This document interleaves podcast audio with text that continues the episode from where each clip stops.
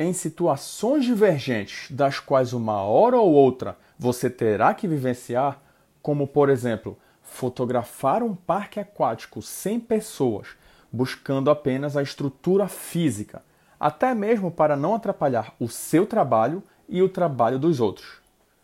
Óbvio que isso deverá ser acertado com o proprietário, agendando um horário muito antes da abertura do parque, para que assim você tenha tempo suficiente para fazer excelentes fotos 360 graus.